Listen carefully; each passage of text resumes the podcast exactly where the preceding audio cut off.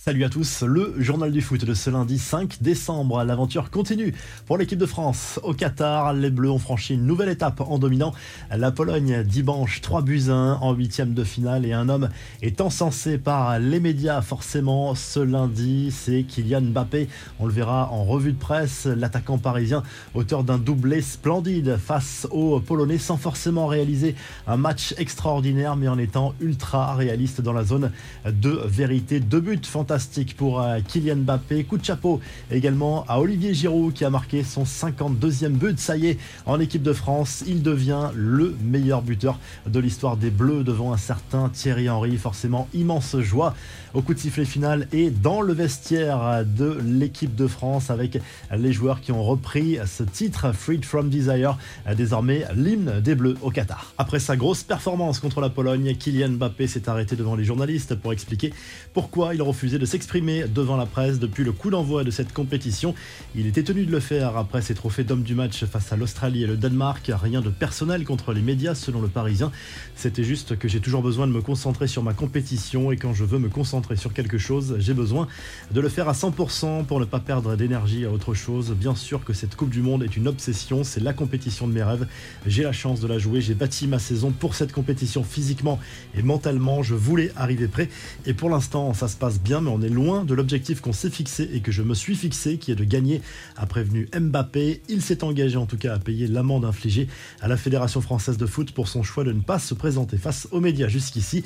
L'attaquant de l'équipe de France compte désormais 9 buts en Coupe du Monde. C'est tout simplement du jamais vu pour un joueur de 23 ans. Allez, on passe à l'actu du reste du mondial. Et l'adversaire des Bleus samedi prochain en quart de finale est connu.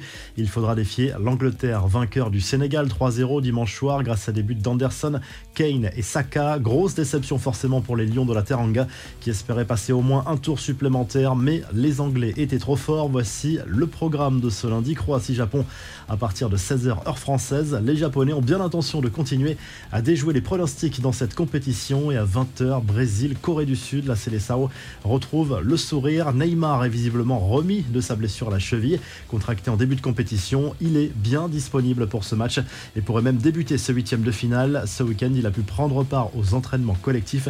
CR7, lui, ne fait clairement plus l'unanimité au Portugal, loin de là, selon un sondage effectué par le média Abola. 70% des fans de la sélection portugaise ne veulent pas voir Cristiano Ronaldo titulaire contre la Suisse ce mardi en huitième de finale de la Coupe du Monde 2022 et d'ailleurs pour le reste de la compétition si le Portugal continue sa route. Les infos en bref et des nouvelles de Pelé, la légende du foot brésilien toujours hospitalisé qui inquiète le monde du foot en pleine Coupe du Monde. Ce dimanche, deux filles de l'ancien attaquant ont donné des nouvelles rassurantes en parlant d'un possible retour à la maison très bientôt. Pelé a eu le Covid, mais il n'est pas en soins intensifs comme l'annonçaient certains médias brésiliens.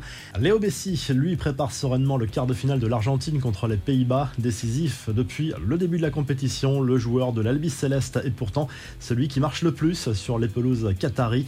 Dans ce classement qui prend en compte la phase de groupe, le podium est complété par le Ghanéen Salissou et le Mexicain Lozano. Antoine Griezmann est sixième. Enfin, des nouvelles de l'affaire Paul Pogba, le marabout auquel avait fait appel le joueur de la Juve, semble désormais connu selon les informations du JDD.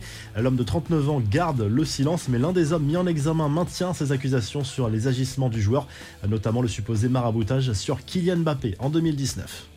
La revue de presse, le journal de l'équipe consacre bien évidemment sa une à Kylian Mbappé après sa performance XXL face à la Pologne en huitième de finale de cette Coupe du Monde. God Save Notre King, titre le quotidien sportif en référence à ce prochain duel bien sûr contre l'Angleterre samedi prochain en quart de finale de cette Coupe du Monde au Qatar. Et en attendant, les joueurs sont au repos ce lundi avec leurs proches. Du côté de l'Espagne, le journal Marca en sens également Kylian Mbappé après son doublé face aux Polonais en huitième de finale de ce mondial et se projette déjà sur ce huitième entre l'Espagne et le Maroc via une interview du Parisien Ashraf Hakimi. Et devinez qui l'on retrouve à la une du Corriere dello Sport en Italie. Kylian Mbappé, bien sûr, avec ce titre en français, le roi Kylian, le quotidien italien qui se penche déjà sur ce duel explosif face à l'Angleterre le week-end prochain. Et justement, du côté de l'Angleterre, on salue la qualification pour les quarts de finale des Three Lions qui ont dominé le Sénégal sur le score net et sans bavure de 3 à 0. Et là aussi,